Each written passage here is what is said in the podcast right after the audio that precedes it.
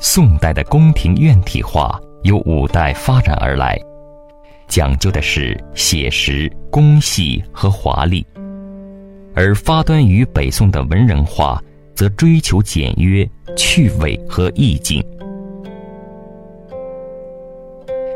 北宋徽宗皇帝赵佶的《腊梅山琴图》，是一幅院体工笔花鸟画，却有着文人画的意趣。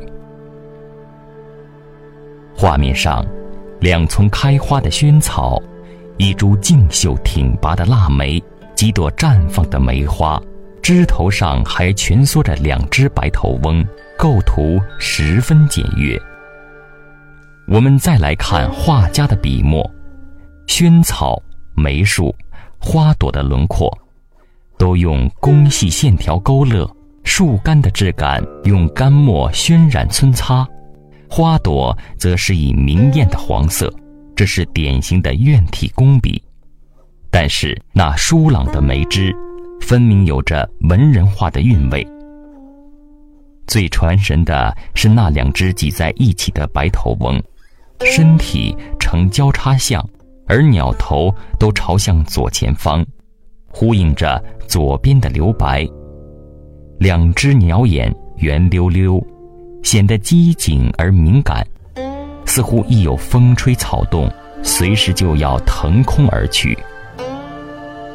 蜷缩的山鸟，疏朗的梅枝，提示着冬末初春的乍暖还寒；而明艳的腊梅花和山鸟的机灵劲儿。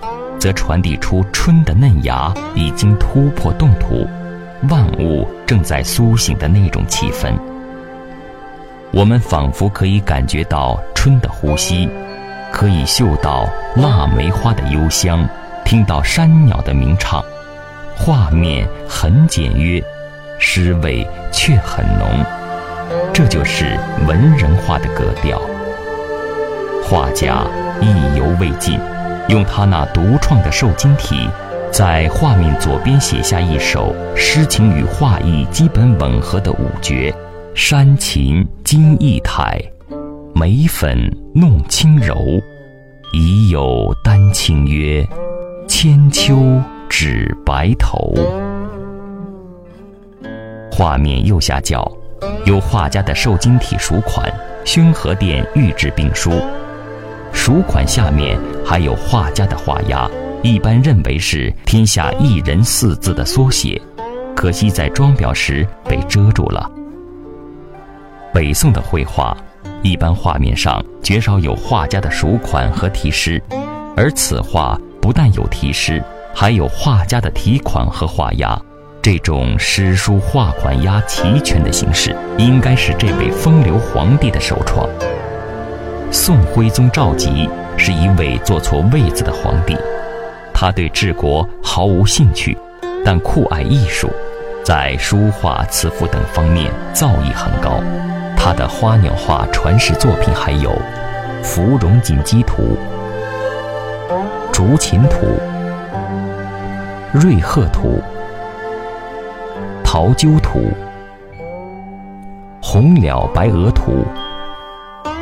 腊梅山前图等，他自创的瘦金体书法挺健灵秀，堪称一绝。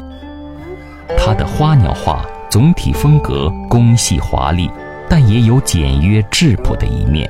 这幅腊梅山琴图就是一例。